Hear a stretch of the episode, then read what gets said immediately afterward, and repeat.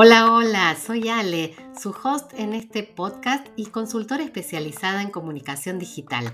Aquí converso con emprendedores y expertos para darte los mejores recursos y acompañarte en el desarrollo de tu negocio y en la comunicación de tu marca.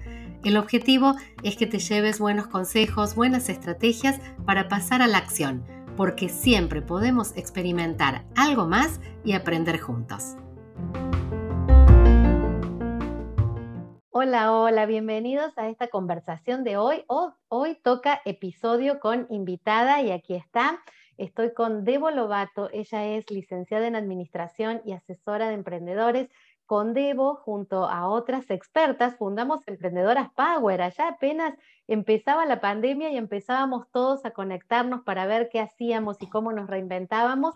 Eh, y desde allí estamos trabajando juntas y hemos tenido la oportunidad de compartir distintas acciones por eso para mí hoy es un placer, Debo, que estés aquí nuevamente conmigo por este camino que venimos eh, haciendo juntas y porque sé que ella es la persona indicada para que conversemos sobre un tema picante y que es este del sueldo emprendedor. Debo, ¿cómo estás? Hola Ale, bueno, muchas gracias por eh, permitirme estar acá en este espacio. Para mí es un placer. Eh, yo la quiero mucho, también nos conocimos con Emprendedoras Power cuando recién arrancaba esto y generamos un vínculo re lindo. Ya vendrán novedades sobre ese tema, ya iremos a retomar. Seguro. Y acá estamos, bueno, para conversar un poquito, sí, de este tema picantón o un tema que por ahí no es tan tenido en cuenta, ¿no? Por muchos emprendedores. Sí, yo creo que para muchos esto de asignarnos un sueldo, y me incluyo, es un problema, ¿no? Ya saber cuánto cobrar por nuestros productos o por nuestros servicios ya es complejo, ¿no es cierto? Ya esto de poner precios es complejo mucho más asignarnos una ganancia fija o una ganancia constante a modo de sueldo. Me parece a mí que esto ya es como escalar un poquito más en, la complejidad, porque muchas veces vamos llevando adelante nuestro emprendimiento, por supuesto, cobramos, sabemos cuánto dinero nos ingresa, pero no lo tenemos asignado como, como sueldo. Ayúdanos a entender primero, Debo, a qué nos referimos cuando decimos sueldo emprendedor. Bueno, sueldo emprendedor es exactamente como dijiste vos y como dice la palabra, un sueldo, una asignación que nos ponemos a nosotros mismos, que no son, ojo, no son las ganancias del emprendimiento. Es una asignación porque tu trabajo, si no lo haces vos, alguien lo tiene que hacer. Entonces, al menos contemplar una parte, ¿no? Que es como si fuera un costo fijo. Esto remite al podcast que grabamos sobre costos y precios. Que recordanos qué número de podcast es o después lo, lo, buscan. después lo ponemos en la descripción del podcast para que también lo busquen. Ahí está.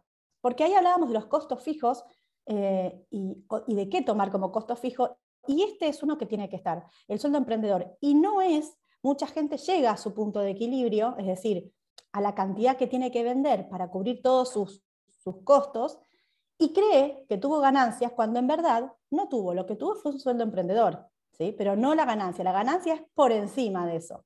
La ganancia es por encima. Y el emprendedor no va por un sueldo. El emprendedor va por las ganancias del emprendimiento. Hay que tener clara esa distinción entonces. Debo, ¿y cómo podemos calcularlo? ¿Qué parámetros tenemos que tener en cuenta como para decir, este es el sueldo que me corresponde? Eh, ¿Cómo defino ese costo? Y bueno, eh, esa es la típica pregunta. Hay veces que es fácil, otras veces es difícil. Eh, si, la hora de trabajo tuya está estipulada en algún lado, por ejemplo, sos diseñador gráfico, decís, eh, bueno, ¿cuánto le pago la hora a un diseñador? ¿no? Entonces decís, bueno, si más o menos trabajo cuatro horas por día, tenés una, una referencia. No quiere decir que vas a poner todo. Acá quiero hacer un paréntesis, porque yo además me, me, dedicaba en una época a seguros, soy productora de seguros, cuando uno saca un seguro para, de vida o un seguro para una casa, imaginémonos un seguro para una casa, uno no saca el seguro con el objetivo de, si se incendia y se destruye todo, yo cobro el seguro y acá no pasó nada. No, no es así. Sí va a pasar y sí vas a perder mucho, pero vas a recuperar cuatro paredes, probablemente una cama y una ladera, es decir, vas a tener un bastón. Es para eso, es para tener un bastón y estar medianamente protegido. Si vos tuvieses que pagar una mensualidad para cubrirte en todo eso, como que acá no pasó nada, no te convendría, sería tanto dinero que no te convendría.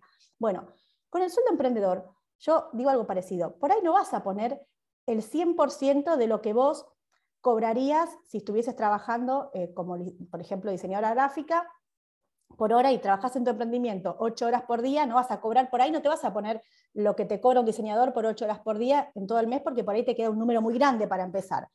Pero un algo, un poco, tenés que estar como en el seguro, medianamente cubierto tu trabajo. Porque Dios no quiera te pasa algo, te quedas afuera por un tiempo y vos tenés que terciarizar tu trabajo. Como la que me dice, no, pero yo restauro muebles, lo hago yo. ¿Por qué me voy a pagar? ¿Qué voy a pagar si lo hago yo?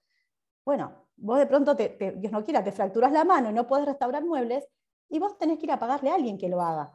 Eh, o, simplemente hiciste unas buenas publicidades, te subió mucho el trabajo y contratas, o contratás un asesor, alguien que te asiste y te ayude, o tenés que rechazar trabajo. Entonces, eso de alguna manera lo tenés que tener contemplado. Quizás no al 100%, quizás no el número ideal, porque entiendo que el emprendedor que acaba de iniciar, por ahí no puede ponerse de costo fijo un super salario, pero un poco tenés que poner. Entonces, un método era primero decir, bueno, si tengo un valor de referencia de mi hora, no sé, soy profesional de ciencias económicas y, y estoy llevando la administración de mi negocio, bueno, que es un servicio, bueno, ¿cuánto pagan la hora de económicas?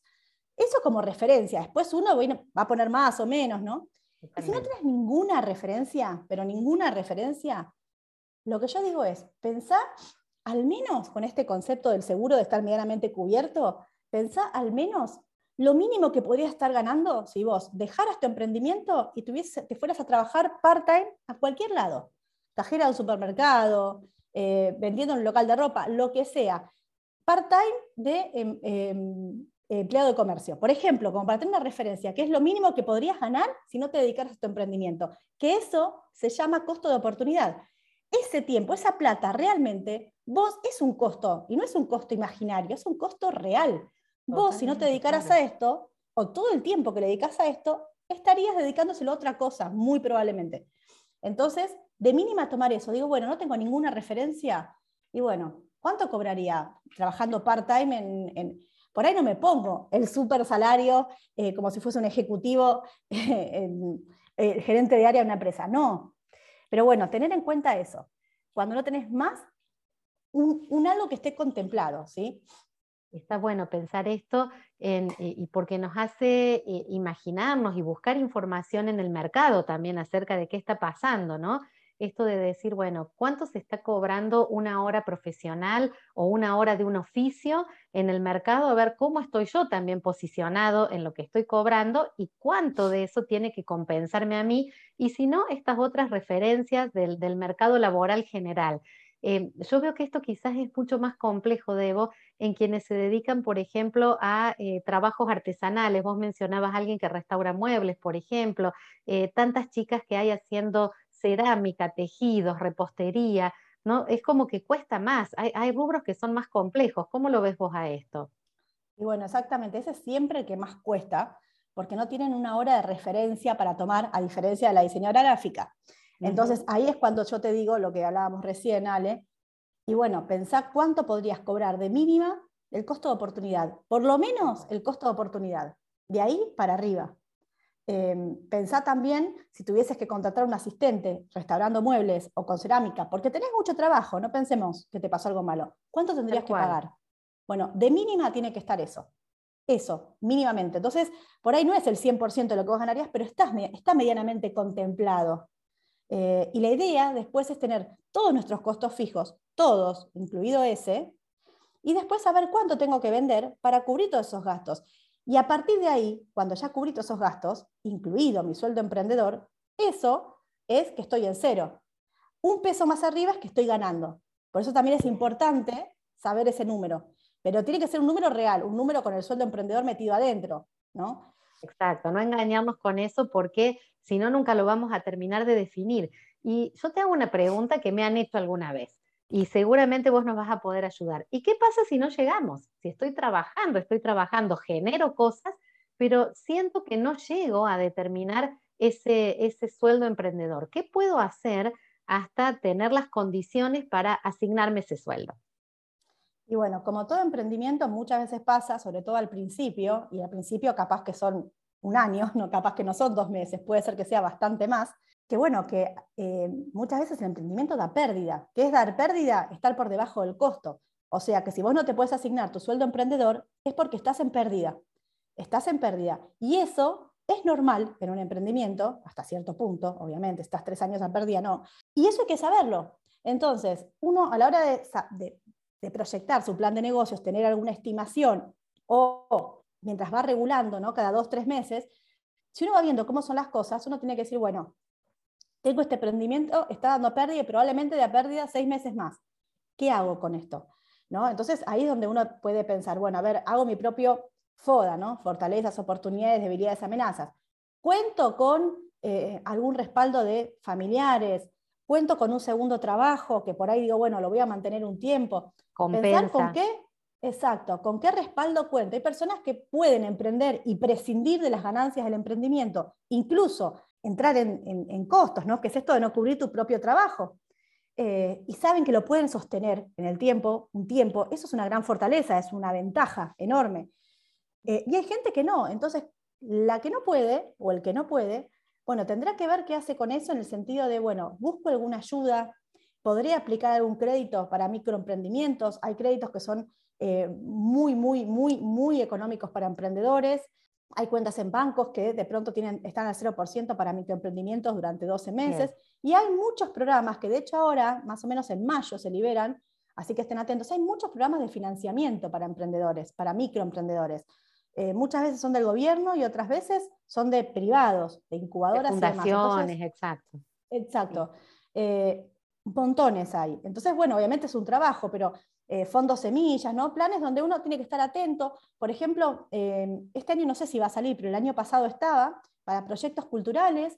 es una genialidad, la gente no lo sabe. Había un programa que hace varios años que está, capaz que sigue, no, no sé si va a seguir ahora, donde vos proyectas, eh, presentás tu proyecto al Ministerio de Cultura. Bueno, hay que seguir una, serie de pasos y demás. Si está aprobado, lo ponen en una plataforma. ¿Cómo es que ese proyecto se financia? Escuchen esto. Cuando el resto de los mortales vamos a pagar ingresos brutos, ¿sí? ingresos brutos, vos podés elegir si pagás, dependiendo qué categoría tengas, podés elegir si el 100% o una parte de lo que tenés que pagar esos ingresos brutos, si pagarlo a FIP o si ponérselo a alguno de estos emprendimientos. Igual se te computa como que lo pagaste a FIP. Con lo cual, ¿quién quiere darle plata a FIP? Nadie. La gente no lo sabe. Nadie. Claro, y podés estar ayudando y promoviendo un, un súper emprendimiento. Y depende de la categoría en la que estés, yo en mi categoría puedo aportar el 100% a un emprendimiento, el 100%. Y, y, yo pagué a FIP, a mí no me costó ni un peso más. Entonces, está bien, es para proyectos culturales, ¿no? Pero digo, la gente no lo sabe, ni el del proyecto, ni, eh, el contribuyente. Que va a contribuir, que no le cuesta nada. Es cuestión de hacer una buena campaña, si tengo un proyecto cultural, una buena campaña de comunicación. Acá está Ale, que les, va, que les va a asistir, para hacer una buena campaña de comunicación para que la gente apoye esos, tus seguidores, por ejemplo. Ese es uno. Totalmente, claro. Que, hace varios años que está, probablemente vuelva. Casi todos se liberan en abril, mayo. hay que estar atentos. Siempre hubo fondos semillas, si no las plataformas estas de crowdsourcing, ¿sí? Entonces, hay que poderse investigar, pero hay maneras de eso también puede estar contemplado cuando hago un plan de negocios. Bueno, puedo, voy a poder resistir no tener ganancias, incluso tener pérdidas por cierto tiempo. Sí, no, qué estructura tengo, mantengo mi otro trabajo, no lo mantengo, me ayuda mi marido, tengo ahorros. Bueno, por un lado. No puedo, bueno, ¿qué hago? Trabajo part-time y busco otro trabajo, busco asistencia de alguna de una de, eh, de estos temas, me pongo a investigar y veo qué hago.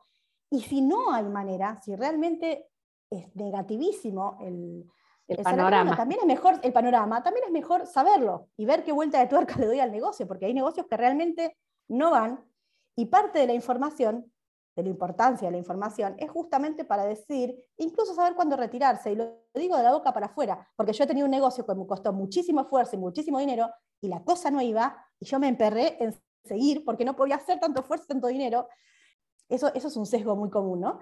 Eh, que uno insiste, ¿no? Es como cuando uno va al cine.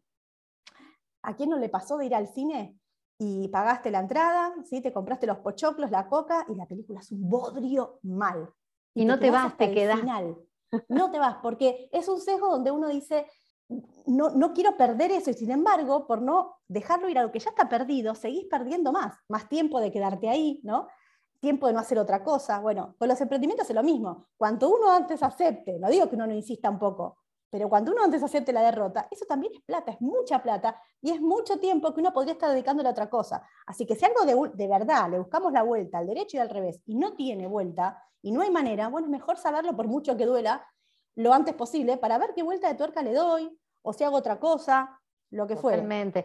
Yo creo que no significa, eh, debo esto de decir, eh, bueno, dejo de ser emprendedor, sino ver cómo me reinvento, cómo me reconvierto. A lo mejor dejo el rubro y termino haciendo otra cosa, que es mucho lo que pasó en pandemia también, ¿no? Gente que eh, el rubro estuvo totalmente cerrado, actividades que no podían trabajar y que no dejaron por eso de emprender quizás desde otro lugar, aprovechando después de hacer este FODA que vos mencionaste, que es una herramienta tan poderosa, aprovechando sus fortalezas, por ejemplo, la experiencia comercial que tenían, pero ahora aplicada a otro rubro que sí podía funcionar o que sí podía tener una proyección. Entonces, creo que em, está bueno esto que vos decís de mirar a tiempo. No me puedo asignar el sueldo emprendedor. ¿Durante cuánto no me lo voy a poder asignar?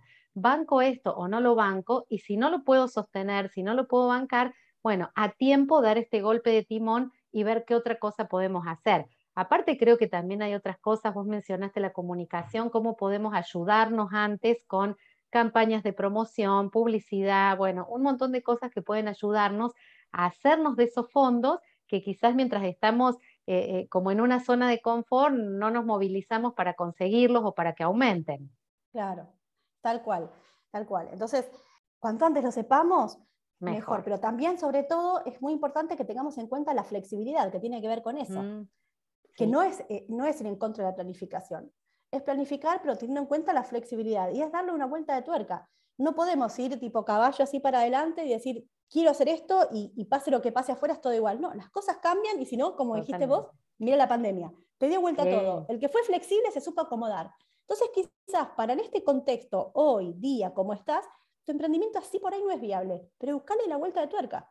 ¿no? Eh, todos tenemos nuestra propia pandemia todo el tiempo que nos da vuelta todo. Y tenemos que ver cómo nos reinventamos con eso. Y es parte del día a día. Y el que hoy le va muy bien y el que hoy le va bárbaro, mañana se le da vuelta. Y si no tiene esa habilidad y esa flexibilidad de reinventarse, esta no es una constante que te va bien hoy y te va a ir bien siempre. No. Bueno, hoy a vos te va mal, bueno, busca la manera de reinventarte. Pero es importante la información, clave, porque si no, no podemos decidir la información y esto también de apoyarnos en expertos, en personas que nos pueden ayudar y dar una gran mano para que lo logremos también o por lo menos podamos transitar sin tanto sobresalto. Debo, una última pregunta porque la charla está súper interesante. ¿Qué otros recursos económicos nosotros tendríamos que considerar para decir mi emprendimiento tiene salud financiera o, o está bien en los números? ¿Qué otras cosas tengo que mirar? Aunque sea, hacernos un punteíto rápido de esto. Bueno, lo primero para ver si tenés salud financiera en tu emprendimiento es que estés llegando a tu punto de equilibrio. Saber si estás llegando o no a tu punto de equilibrio. Y si no estás llegando, que, que esté dentro de una planificación. ¿no? Uno puede decir, bueno, no estoy llegando a mi punto de equilibrio, lo sé, estimo que no voy a estar llegando seis meses más, pero sé que me puedo financiar de tal o cual manera, un poquito lo que hablamos recién. Pero eso es fundamental. De base. Fundamental. O sea, tener la información. Lo segundo es esto que hablábamos de financiarnos, ¿no? Financiarnos apoyándonos en planes, financiándonos apoyándonos. Hay un montón de microcréditos, también parte del FODA es decir, bueno, a ver, ¿aplico a un microcrédito no aplico? ¿Cómo es mi historial bancario? ¿no? O sea, ¿me lo van a dar, no me lo van a dar? Porque hay créditos realmente que, bueno, muchos de estos programas que digo, lo que dan es un crédito a tasa cero, es decir, se devuelve sin ningún tipo de interés dentro de dos años y en cuotas, y si no llegas a devolverlo, no pasa nada. ¿no? Entonces, o llegas a devolverlo en parte. Entonces, eso es fundamental, ver cómo aplico, cómo me muevo, cómo solicito ayuda a empresas privadas, también eh, capacitarnos un poco ¿no? respecto de, de, todo esto, pero sobre todo tener mucha información para ir viendo cómo estoy, una brújula constante para ir viendo cómo estoy y qué hago al respecto. ¿no? Quizás cuando uno ve los temas contables, ¿no? uno ve que, por ejemplo, está el estado, eh, el balance, que es una foto del momento, ¿sí? y después está el estado de resultados, que es cuánto entra, y, el cash flow, ¿no? Cuando, cuando se suceden las cosas. Y piensen, una empresa que, por ejemplo, imagínense, un emprendedor o una empresa, yo cuando, con mi emprendimiento, vos por ahí facturás, decís, bueno, yo facturo un millón de pesos al mes. Bueno, buenísimo. Y tengo de costo 500. Aparentemente sería algo viable. Ese es un primer, un primer puntapié, que no es menor, que tendríamos, llevándolo al microemprendimiento, sería como mi punto de equilibrio. O sea, estoy en mi punto de equilibrio, incluso lo superé. Bien, por lo menos decimos, es viable, es rentable este negocio. Bien. El segundo punto es ver cuándo se dan las cosas, porque esa misma empresa, imagínense que, no sé, vende tomógrafos, cualquier cosa, o vende algo, elementos para la construcción. Quizás esa empresa, es verdad que factura el millón, pero esa empresa cobra el millón en dos meses, o en tres meses, lo cobra en 60, en 90 días, ¿sí? pero a su proveedor, a quien le provee los materiales, se lo tiene que pagar ya. Entonces, si bien factura un millón y tiene de costo 500, ese millón le va a entrar en dos meses, mientras que vos tenés que pagar al proveedor ahora. Y entonces, ahí te podés ir en la lona. Pero si uno lo sabe, uno puede decir con tiempo, bueno, para, le hago un descuento al cliente y que me lo pague antes, eh, negocio con el proveedor para pagarle un poquito después, me busco un crédito, no sé, pido aporte de los socios. Lo mismo pasa con el microemprendimiento sacando los kilómetros de distancia. Pasa igual. Entonces, de pronto, depende de lo que esté haciendo, algunas cosas las puedo poder pagar con cheque, eh, algunas cosas puedo decirle a la clienta, bueno, mira, eh, en lugar de pagarme por mercado pago, quizás se me pone la plata en 15 a 20 días, depende cómo lo tenga configurado, te hago un 5%, 10% de descuento y no sé, cobro ya. la hora, claro, cobro ya, entonces me hago de esa plata. O sea, hay como eh, mini técnicas, pero tengo que tener un registro no solo de lo que vendí y de lo que gasté, que es un muy buen primer paso, sino de cuándo entran las cosas. Sobre todo cuando vendo mucho con mercado pago, con tarjeta de crédito, diferido. no sabemos cuándo vienen, claro. Y también debo en un contexto inflacionario como el que estamos nosotros, aquí puede haber personas escuchándonos desde otros países que tienen un contexto diferente de mucho mayor estabilidad, pero obviamente para los emprendedores argentinos esta cuestión de los, de los plazos eh, de financiación, bueno, es una cuestión muy, muy sensible a la hora de determinar los precios y a la hora de determinar las condiciones de pago que van a poder ofrecer a sus, a sus clientes.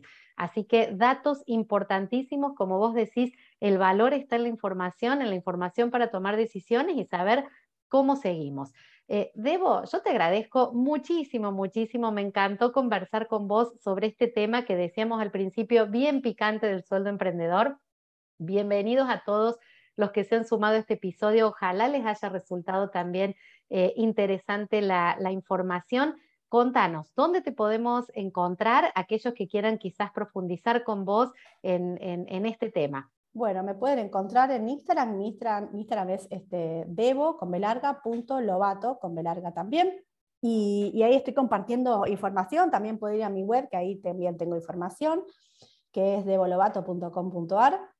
Y, y, bueno, lo estamos viendo, y bueno, y acá en algún que otro podcast acá de, de, de Ale, eh, que, están muy buenos, realmente súper tips para todos los emprendedores. Y mm, bueno, les agradezco muchísimo por estar escuchando, gracias Ale por eh, permitirme estar acá, un placer. Eh, sabemos que no es fácil emprender, ¿no? Uno tiene que tener mil variables, estar atento, que la comunicación, que los números, que el diseño, que vender, que producir, es difícil, ¿no? Y a veces el contexto no ayuda tampoco. Pero bueno, acá están para, para dar apoyo dentro de lo que se pueda, ¿sí? Eh, y, busquen información, porque hay, hay mucha información y mucha información gratis también. De hecho, aprovecho para pasarles un tip eh, para la gente de, Capital Federal únicamente, pero hay un programa dentro de lo que es BA, Emprende, eh, de cursos gratuitos espectaculares, super mega capacitaciones grandes, espectaculares, que esa es una buena herramienta para tomar decisiones y además para comunicarse con otras personas, otros emprendedores, evacuar dudas, lo que no sé yo lo sabe otro, totalmente. Enganchense porque si no es muy solitario emprender, ¿no? Bueno, nosotros lo sabemos, es solitario y si no, te, no, no promoves eso, eh, ese ida y vuelta, y, en ese ida y vuelta uno, también aprende cosas que no sabe, ¿no? Se nutre de los demás, así que bueno, eh, y hay capacitaciones también en cuanto a números, bueno, investiguen un poquito en todos los programas que hay. Hay muchísimo, aquí en Córdoba también tenemos un montón de instituciones públicas, privadas, fundaciones, el ecosistema emprendedor que está pleno, así que también desde acá alentamos a los emprendedores de Córdoba y a los que están en otras localizaciones que se pongan en contacto porque en todos los lugares del país, en todos los países, hay círculos emprendedores, redes de networking que están apoyando a los emprendedores. Sabemos, Debo, como vos decías también, lo difícil que es emprender. Y bueno, aquí estamos, nosotras aportando nuestro granito de arena hasta donde podemos, junto con muchas otras expertas, asesores, asesoras, eh, apoyando el camino emprendedor que, que nos fascina acompañar desde nuestros lugares. Debo, un beso enorme. Muchísimas gracias por esta conexión y nosotros volvemos a encontrarnos en otro episodio de Tu Idea a la Acción.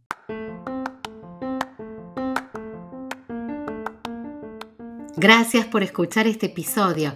Unite a la conversación en mi cuenta de Instagram Soy Ale Comunica y suscríbete a mi lista de mails para recibir cada semana contenido de valor. Tu apoyo es súper importante para que sigamos avanzando. Y recuerda que en el camino emprendedor siempre, siempre pasamos de la idea a la acción.